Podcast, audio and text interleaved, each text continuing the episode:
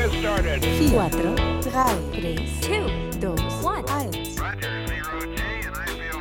Herzlich willkommen bei einer neuen Ausgabe von D18 Foto Podcast. Mein Name ist Dennis 18 und heute ist wieder ein Gemischtwarenladen am Start. Ich habe so ein paar verschiedene Sachen, über die ich mit euch reden wollte. Ich dachte, wir machen einfach mal ein bisschen lockeres Programm. Es ist Sonntag, ich habe eine Tasse Kaffee vor mir stehen, mein Mikrofon ist aufgebaut, dieses Mal im Wohnzimmer. Das letzte Mal hat es mich in die Küche verschlagen. Ich flüchte so ein bisschen vor den Bedürfnissen des äh, Nachwuchses, wo der nun gerade schläft. Und da muss ich mal ein bisschen ausweichen und äh, wandere durch meine Wohnung und baue mich immer wieder neu irgendwo auf auf und versuche es irgendwie hinzukriegen, ähm, den Sound, den ihr von mir eigentlich gewohnt seid, auch zu replizieren. Das heißt, im Wohnzimmer geht immer ganz gut. Da ist ein Sofa, da gibt es ein paar Kissen und ein paar andere schöne Sachen, die Schall schlucken. In der Küche war es beim letzten Mal dann doch ein bisschen abenteuerlich. Da musste ich dann naja, im Prinzip Kissen auf den Fußboden legen, große Wolldecken überall hinhängen, damit das Ganze mit dem Fliesenfußboden nicht ganz so doll nach äh, Schwimmhalle klingt. Das ist hier im Wohnzimmer ein bisschen einfacher, aber wer weiß, was das nächste auf mich zukommt. Vielleicht wandere ich irgendwann in den Keller und muss dann da aufnehmen. Wer weiß, das Leben als Podcaster ist kompliziert und das als ähm, junger Vater noch komplizierter. So, macht aber nicht, ist auch nicht euer Problem. Ich freue mich jedenfalls, dass die Möglichkeit besteht, jetzt einen Podcast aufzunehmen und dass das in diesen Sonntag reingebastelt werden konnte. Euch kann das ja egal sein, weil ihr hört diesen Podcast ja immer ab Freitag. Das heißt, Freitag 2030 ist ja die Uploadzeit für diesen Podcast und ähm, da ist euch eigentlich wahrscheinlich völlig schnuppe, wann ich ihn aufnehme. So, ich wollte nur erzählen, warum es diesmal mal wieder anders klingt als beim letzten Mal. Ich habe mir schon ganz viel vorgenommen für dieses nächste halbe Jahr. Ich habe einen ganzen Haufen Termine, wo ich unterwegs bin, irgendwie im Hotelzimmer rumlunge. Und ich habe mir schon einen kleinen Produktionsplan geschrieben, um dann in diesen Zeiten, wo man dann da rumsitzt und eigentlich außer schlechtes Fernsehen gucken ähm, nicht viel machen kann, ich, nehme ich mein ganzes Zeugs einfach mit. Also ich habe so ein kleines Reiseequipment, mit dem man auch Podcasts gut aufnehmen kann und nicht nur zu Hause. Und dann müsste man einfach sagen, gut, dann wird halt das kleine Hotelzimmer umgebaut im Studio und dann nehme ich einfach da auf. Das ist jeweils mein Plan und ich habe irgendwie mir fest vorgenommen, trotz aller alltagschaotisierenden Umstände, die momentan so ein bisschen herrschen. Nicht nur zu Hause, sondern auch jobmäßig ist einiges los. Ähm, trotzdem irgendwie zu schaffen, einmal die Woche diesen Podcast ins Leben zu rufen und weiter laufen zu lassen. Das ist nicht ganz einfach, wie das vorher mal war, aber momentan, toi toi, läuft es ganz ordentlich. Das heißt, falls ich irgendwann mal eine Woche nicht auf Sendung bin, will ich damit sagen, ist es nicht so, dass ich euch vergessen habe oder irgendwie aufgehört habe zu podcasten, sondern einfach schlicht und einfach der Alltag quer gekommen ist. Das kann manchmal sein. So, eins der Themen, über das ich mit euch reden wollte, ist ein bisschen verwandt mit dem, was ich jetzt gerade gesagt habe, nämlich den Punkt Störungen im kreativen Prozess.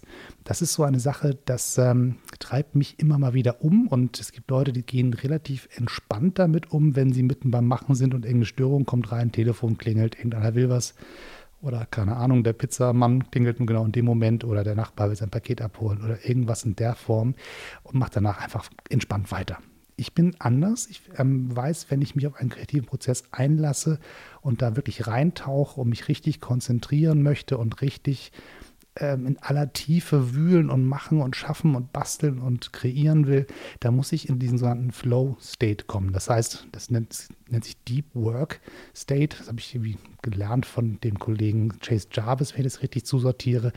Da geht es darum, dass man beim Machen rauskommt aus dem normalen Alltagswahrnehmungen. Das heißt, man kommt raus aus dem Mitbekommen, ob man im, im Büro sitzt, ob man irgendwo am Konferenztisch oder zu Hause auf dem Sofa.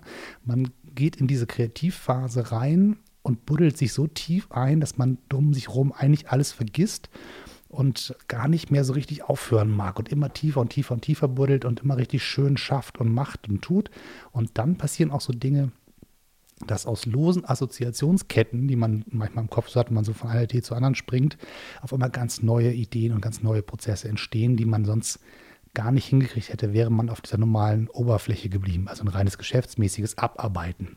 Das ist so das, was für richtige Kreativprozesse für mich wichtig ist.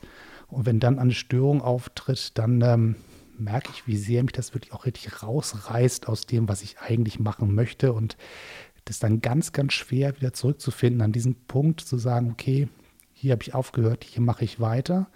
Ich weiß gar nicht, wo man das vergleichen kann. Das ist vielleicht so ein bisschen wie mit man taucht irgendwie und dann mittendrin sagt man, okay, ich muss immer Luft holen, taucht nach oben auf, holt Luft, atmet frische Luft und soll dann wieder runtertauchen und weiter schwimmen. Also ich weiß nicht, das letzte Mal, als ich das gemacht habe, war ich, glaube ich, in der Schule. Das heißt, meine Erinnerungen sind ein bisschen verwischt, aber also ich erinnere mich, dass es irgendwie durchaus möglich war, für mich die komplette Schwimmbahn durchzutauchen. Das waren bei 25 Meter. Das äh, Reinspringen und unter Wasser bis zum anderen Ende durchschwimmen, das hat geklappt. Ich wusste aber genau, wenn ich einmal aufgetaucht bin zwischendurch und dann atmen und wieder runter und weiter tauchen, hätte ich nie und nimmer es geschafft, die nächsten 10 Meter zu schaffen. Das heißt, das ist so ein bisschen so ähnlich wie bei diesem Deep Working, dass ähm, wenn man einmal raus ist aus diesem Motor, aus diesem Mindset, dann wird es sehr, sehr schwierig, da wieder reinzukommen. So, das ist so ein bisschen, ja, auch so im Prinzip, ich vergleiche das ganz gerne mit der Meditation, weil auch das ist so ähnlich.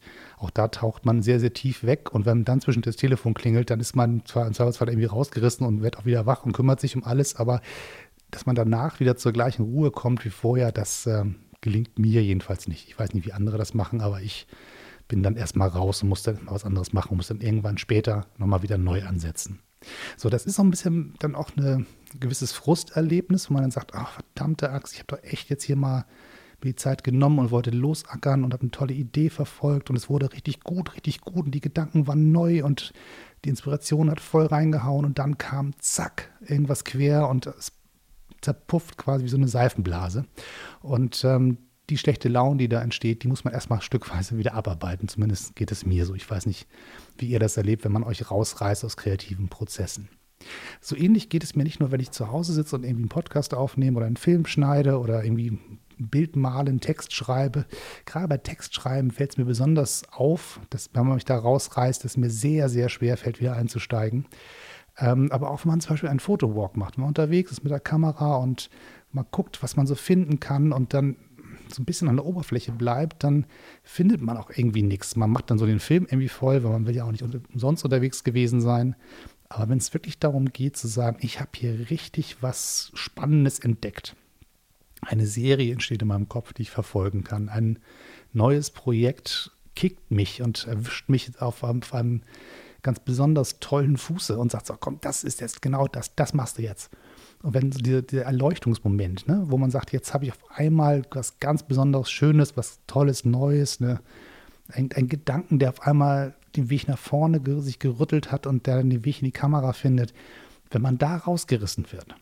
Also das, das reicht eigentlich schon, wenn man mit der U-Bahn von Station A zu Station B fährt, um dann zum nächsten Fotopunkt zu fahren, wo man weiter knipsen möchte und in tiefen Gedanken ist und vielleicht schon ähm, das eine oder andere Foto vielleicht am Telefon schon bearbeitet oder so und dann kommt irgendwie so ein, so ein Kontrolleur oder irgendeiner, der dann irgendwie ähm, für, für einen Euro da ähm, seinen Satz aufsagt. Dann ist es einfach, reißt das ab. Und dann ist es sehr schwer, wieder reinzukommen. Oder noch viel schlimmer, irgendwie spinnt die Technik. Mich kann, glaube ich, so der ein oder andere Mensch gerne mal rausreißen, das macht mir nichts. Aber wenn die Technik streikt, dann werde ich richtig garstig. Also wenn ein, ein Mensch eine nette Frage stellt, obwohl ich gerade tief denke oder sagt, Mensch, willst du einen Tee? Dann denkst du, oh, stör mich nicht, aber ich ist ja lieb gemeint, ist ja alles gut. Aber wenn die Technik nicht das tut, wofür ich sie mal gekauft habe, das ist so der Moment, wo ich echt schlechte Laune kriege. Und ähm, das ist auch so ein bisschen der Grund, warum ich irgendwann weggekommen bin vom äh, PC hin zum, zum Mac. Das ist jetzt keine bezahlte Werbung, aber ich glaube, als ich 40 geworden bin, haben meine ganzen Freunde und meine Familie zusammengelegt, um mir ein MacBook zu kaufen. Und ähm, das war so ein Moment, wo ich glaube ich, wenn ich das richtig verstanden habe, hat irgendjemand erklärt, der Kerl sitzt ständig in seinem Büro und pöbelt vor sich hin und ist schlecht gelaunt und meckert und schimpft. Und ähm, das muss jetzt mal aufhören. Der Kerl muss besser gelaunt sein. Und es ist tatsächlich so.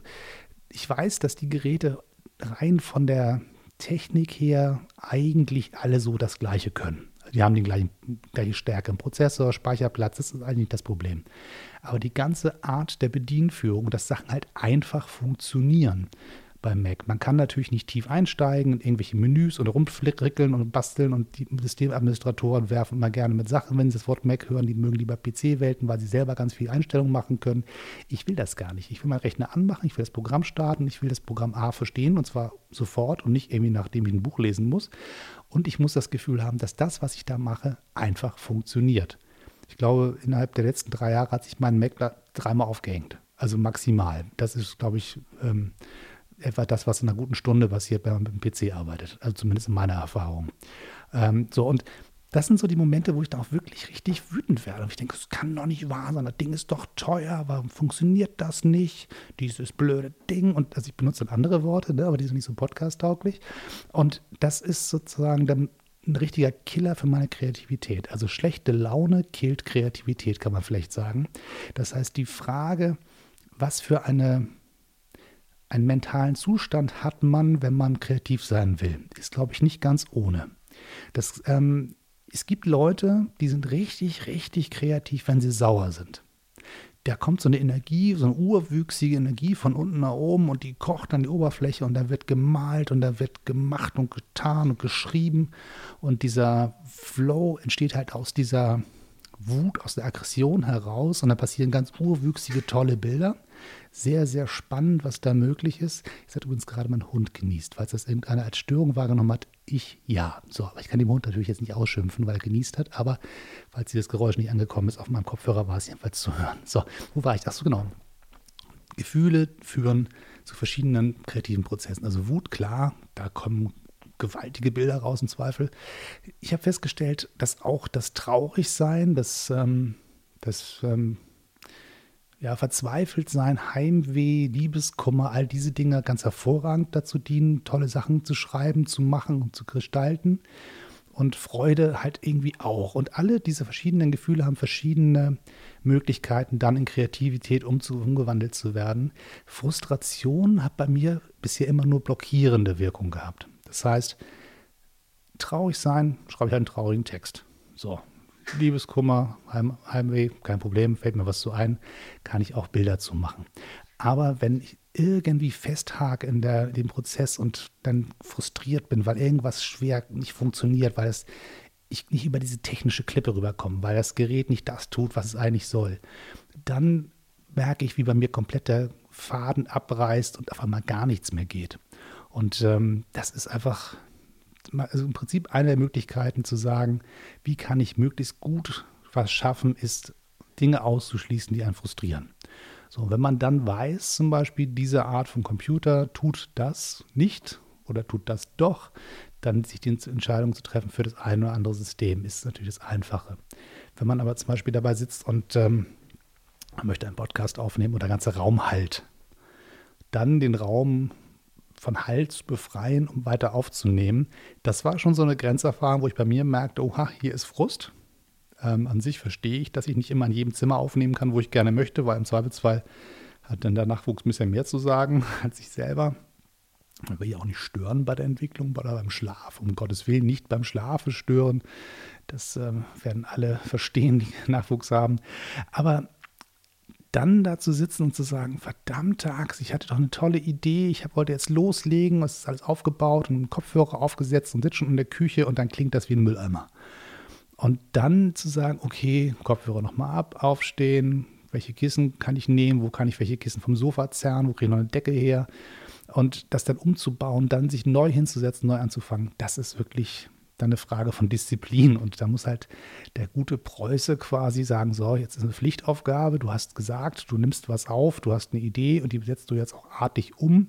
Das ist dann so der Moment, wo das zweite ähm, ins Spiel kommt. Also das, was ich hier mache mit wöchentlichen Podcast produzieren oder vorher auch die einzelnen Videos, die ich gedreht habe, das viele fotografieren und andere Kreativität läuft halt nicht nur auf Inspiration und gute Laune heraus. Manchmal muss dann halt auch der Motor des ähm, der Auftraggeber sagt, es muss morgen fertig sein, also muss man sich hinsetzen und machen. Da kann man nicht sagen, tut mir leid, heute hat mich die Muse nicht geküsst. So, da muss man dann einfach durch. Aber wenn man es schafft, irgendwie entspannt Hürden vorher wegzuräumen, bevor sie entstehen können. Ich glaube, das ist so ein bisschen der Trick, auch wenn es darum geht, zu fotografieren und zu sagen, ich möchte gerne mal wieder losziehen, klar zu haben, habe ich an dem Tag wirklich Zeit? Habe ich die Filme zu Hause, die ich gerne mitnehmen möchte? Ist die Kamera gewartet? Ist die Batterie lebendig, die in dieser Kamera steckt?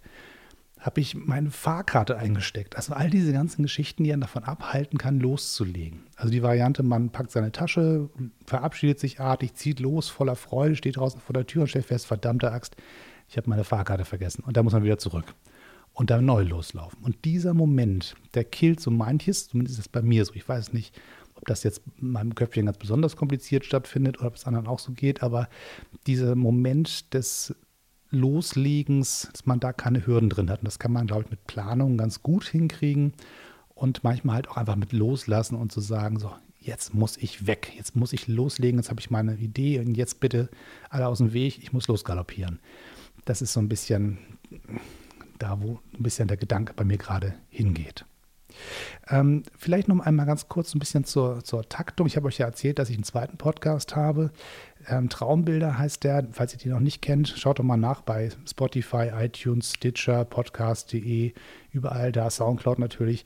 Wo man Podcast findet, findet man den auch. Und der ist ähm, im Prinzip ist die Idee, ich lese meine eigenen Bilder vor. Also ich habe ein Foto vor mir liegen und erzähle, was ich da sehe und versuche die Gedanken schweifen zu lassen, ganz bewusst loszulassen und meinen Gedanken einfach so zu folgen, so eine Mischung aus Stream of Consciousness und einer im Kopf sortierten Struktur, gewisse Formulierungen, die ich mir vorher überlegt habe, gewisse Punkte, die ich ansprechen möchte, aber relativ viel auch improvisiert. Und ich merke, es gibt Bilder, wenn ich die vorlese, ziehen sie mich rein und ich hangel mich sozusagen mühelos von Gedanken zu Gedanken und schweife selber quasi traumwandlerisch durch dieses Bild durch und kann erzählen, was ich da sehe und was ich fühle und was ich entdecke und was ich glaube, was ich anregen kann an Gedanken.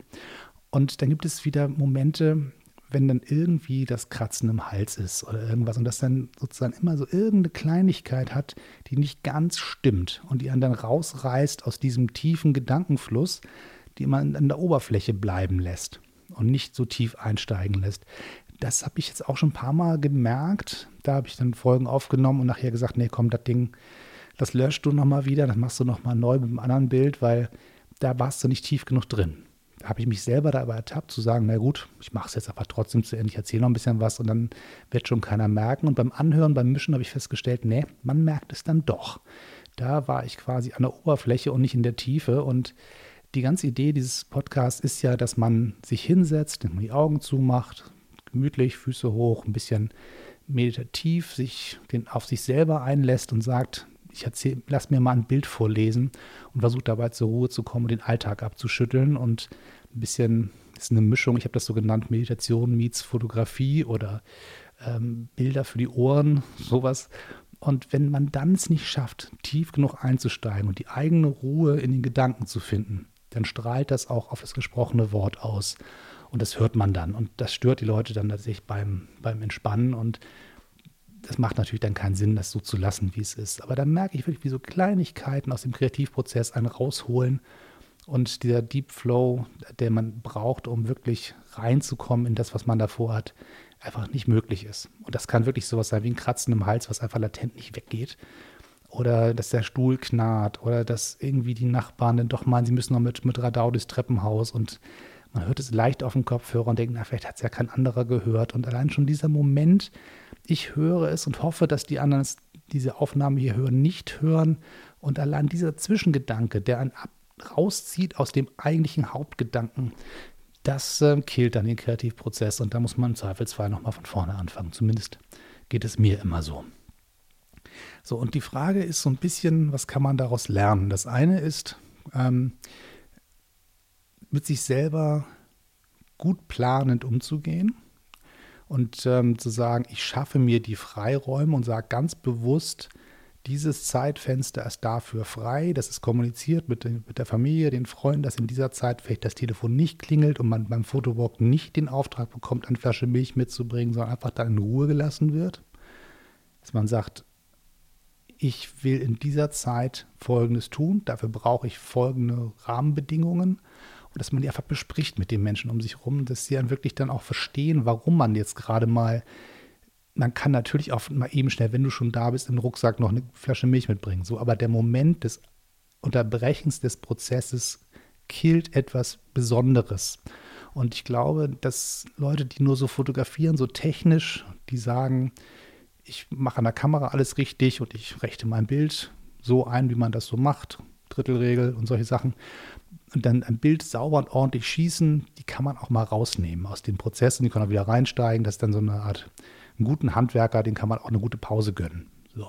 Aber ein Künstler nimmt sich die Pause aus anderen Gründen. Der nimmt sich die Pause nicht, weil er jetzt zwischendurch mal was anderes machen soll, sondern weil er sich erholen muss oder weil er mal eine Schleife drehen muss um neue Kraft zu sammeln oder neuen Anlauf zu nehmen aus der Kreativität heraus, den kann man nicht sagen, so, jetzt mach mal eine Pause und Herr äh, Da Vinci nun mal nachher mal weiter, sondern das muss halt wirklich vom Künstler selber aus die Pause gewollt und gebraucht werden. Und meistens, ich kenne das zumindest bei mir so, dass ich dann, wenn ich merke, ich brauche diese Pause, bin aber im Prozess und es geht eigentlich noch ganz gut, dann schiebe ich die möglichst lange vor mir her und hoffe, dass ich die Pause so weit nach vorne geschoben kriege, dass sie am Ende des Kreativprozesses erst stattfindet und nicht mittendrin. Ich merke das in mir, dass ich gegen dieses Bedürfnis der Ruhe kämpfe und es wegschiebe und sie dann irgendwann am Ende sagt, so, jetzt habe ich aber auch 99 Prozent geschafft und das letzte Prozent ist jetzt auch egal, jetzt mache ich mein Päuschen.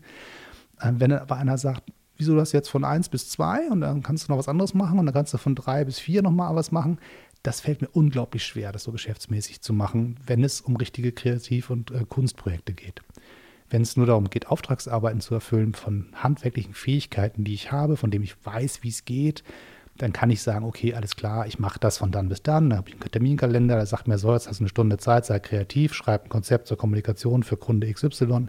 Das kann ich machen. Das funktioniert. Da habe ich sozusagen so eine Art Handwerkskoffer, da greife ich rein und dazu geht halt auch zu wissen, wie ich den Motor anschalte und wie ich ihn wieder ausschalte. Das ist ganz gut, das ist aber auch gelernt und eine Frage von Routine in vielen Bereichen. Aber wenn es richtig um Kreativität geht, also das heißt, was Neues zu erschaffen, also sich auf neue Wege zu begeben, wo man vorher noch nicht war, dann ist es sehr, sehr mühsam, das von externen Leuten bestimmen zu lassen, wann man denn so sein darf.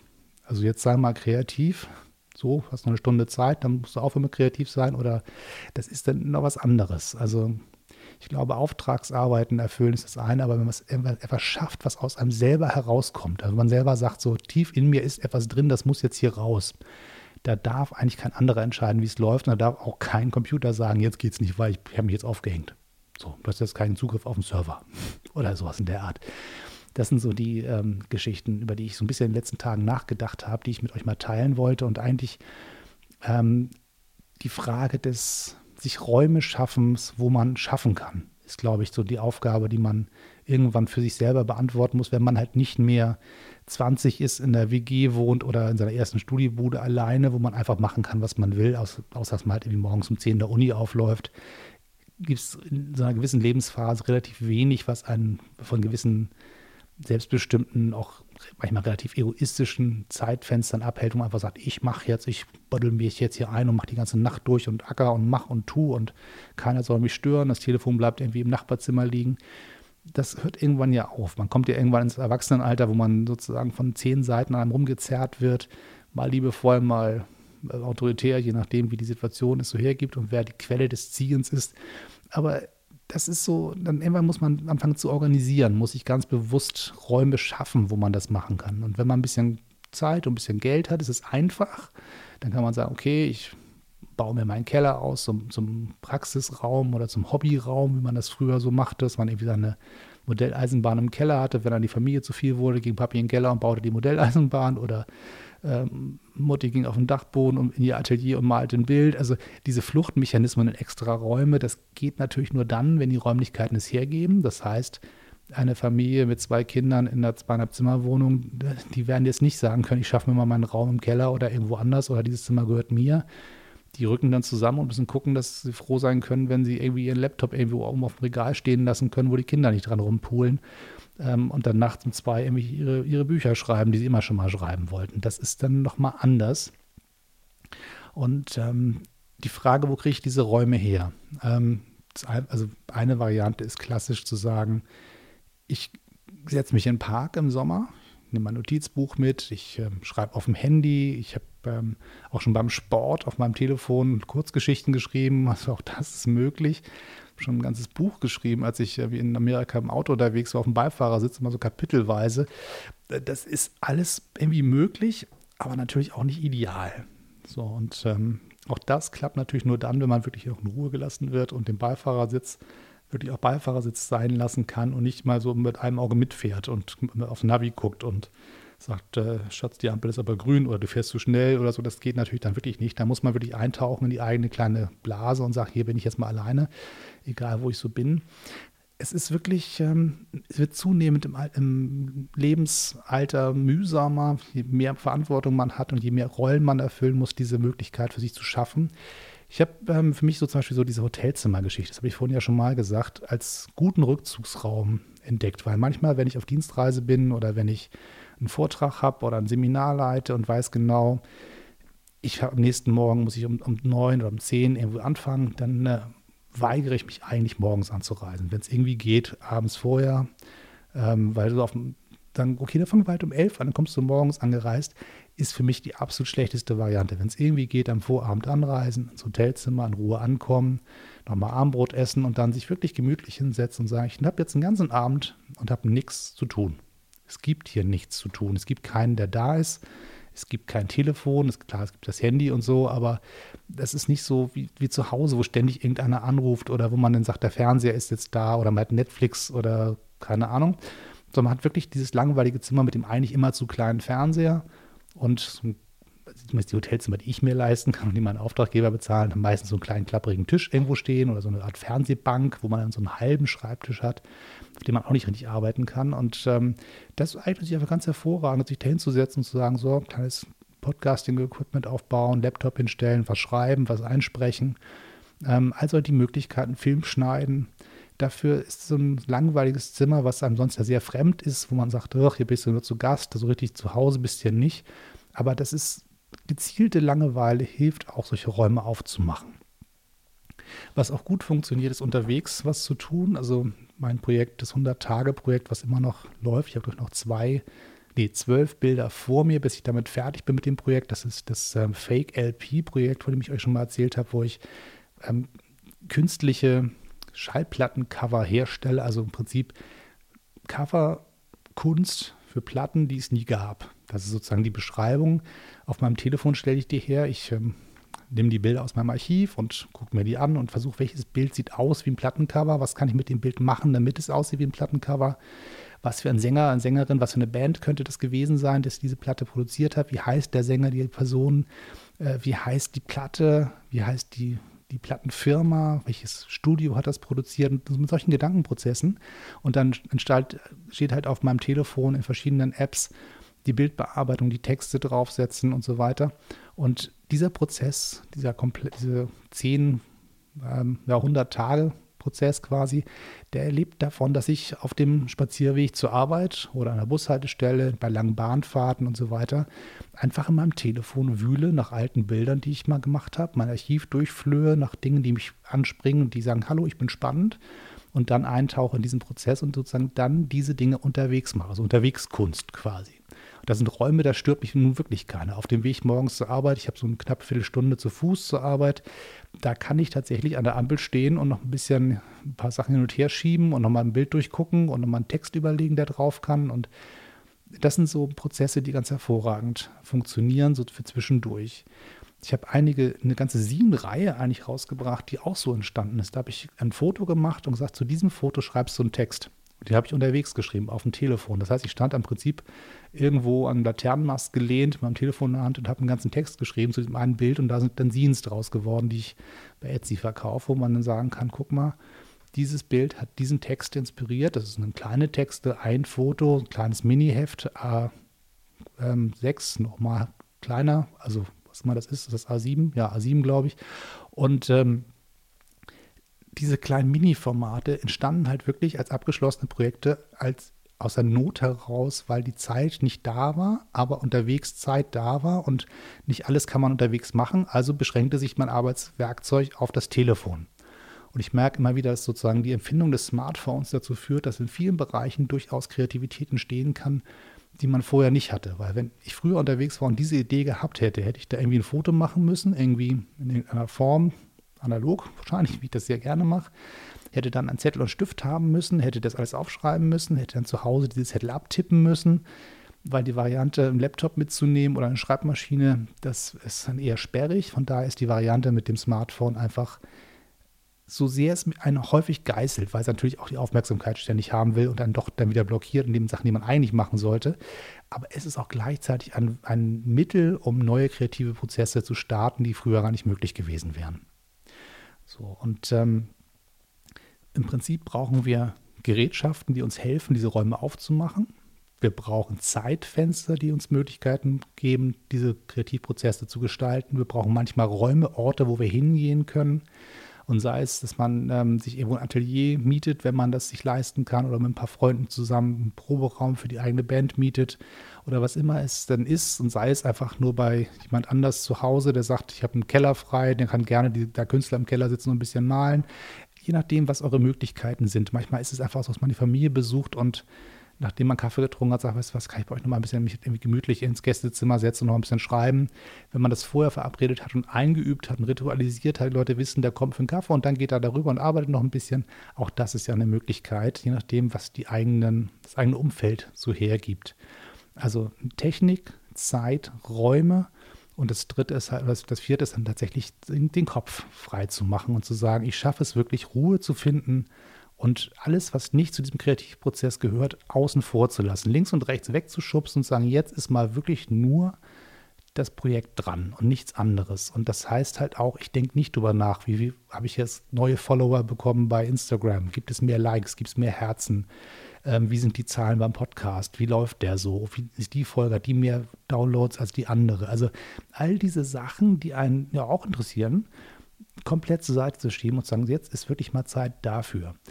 Mir hilft ganz viel die Meditation und das ist ähm, bei mir nicht so eine tief religiöse Geschichte, sondern eher so eine Variante, so eine Art Wellness-Meditation nenne ich das immer so, einfach weil ich gar nicht genug weiß darüber, was man alles so machen kann und wie, wie man es richtig macht. Und also ich habe ich habe eine gewisse Vorerfahrung, ich habe auch eine Ausbildung im Bereich progressive Muskelrelaktion und habe auch das eine oder andere schon probiert, aber ich würde mich jetzt nicht als Meditationsexperten bezeichnen. Von daher ist sozusagen für mich so gewisse Handwerksgeschichten kann ich und gewisse Erfahrung habe ich auch, aber ich bin jetzt kein Mensch, der in irgendeiner Weise sagen kann, ich habe jetzt zwölf Jahre in Tibet gelebt mit einem Guru und der hat mir erklärt, wie es geht. Ne? So, also auf dem Niveau bin ich nicht unterwegs, aber diese Mechanismen, wie man es hinkriegt, den Kopf runterzuschalten auf einen totalen Zustand der Leere und dann, dann langsam wieder füllen zu lassen. Das habe ich ganz gut eingeübt und ich merke, wie gut das tut. Das sind 10 Minuten Blöcke, 20 Minuten Blöcke am Tag. Mir ist das gar nicht. Aber die Frage ist, gelingt einem es jeden Tag? Wenn man es jeden Tag schafft, dann merke ich, eine ganze Woche jeden Tag meditieren, dann bin ich also sowas von gut drauf und habe Energie irgendwie bis zum Platzen und habe vor allem eine geistige Klarheit, die unglaublich hilft, komplizierte Prozesse zu laufen, laufen zu lassen. Wenn das nicht klappt, wenn es einfach der Alltag einen da mal rausboxt, wenn man einen Plan hat, jetzt mache ich mal 20 Minuten und dann klingelt das Telefon und da will einer was und dann ist wieder ein anderer Termin und dann ist es wirklich ganz, ganz schwer und ich merke, wie der Kopf auch zugeht und auch der Platz in meinem Kopf für kreative Prozesse schlicht nicht da ist. Und äh, da ich das rausbekommen habe, kämpfe ich mit Zähnen und Klauen darum, diese Zeitfenster freizuboxen, zu meditieren, weil es heißt, zehn Minuten zwischendurch den ganzen restlichen Tag irgendwie wieder ganz gut gestaltet. So, das kann, andere machen das mit Sport zum Beispiel. Ähm, ich bin nun auch jemand, der sehr gerne läuft und joggt und eine Stunde im Park laufen, hat einen ähnlichen Mechanismus. Also den, den Kopf quasi leer laufen zu lassen, dann so Stück für Stück, wenn er einmal schön leer ist, wieder auffüllen lassen mit neuen Gedanken. Da ist Sport eine ganz hervorragende Methode für. Und äh, wieder andere machen das mit Kochen. Die stehen da stundenlang in der Küche und schnippeln und basteln und machen und tun und, und schnippeln ihre Möhrchen und mischen alles zusammen und haben da ganz viel Ruhe bei. Für mich ist ähm, das mit dem Kochen nicht so, weil es eher für mich ein bisschen Stress ist. Ich mache das gerne, aber es ist dann eher Stress und Arbeit und nicht so richtig Entspannung. Aber das ist was anderes. So, also das ist so ein bisschen so der Bereich äh, für die heutige Folge, über die ich reden wollte. Entspannung, Platz schaffen für kreative Prozesse und Umgang mit Störungen. Das war das, worüber ich heute mit euch reden wollte. So, jetzt verabschiede ich mich erstmal von euch. Ich freue mich, dass ihr dabei wart und äh, freue mich, dass ihr auch wieder reingeschaltet habt. Und beim nächsten Mal hören wir uns bestimmt wieder, entweder auf diesem Kanal oder bei dem Traumbilder-Podcast. Vielleicht hört ihr da mal rein und wer Lust hat und feststellt, das macht mir Spaß, dann erzählt doch mal Freunden weiter, was es da zu entdecken gibt. Vielleicht gibt es den einen oder anderen, der sonst mit Fotografie nicht so viel zu tun hat, der aber große Freude daran hat, sich ein bisschen zu entspannen und bei diesem Weg auch mal neugierig ist, wie das so ist mit Vorlesefotos. Also ich finde das überall, wo man Podcast findet, findet man den Traumbilder-Podcast ähm, auch von D18 Foto. So, das soll es für heute gewesen sein. Bis dann, bis zum nächsten Mal. Tschüss und immer schön weiterknipsen.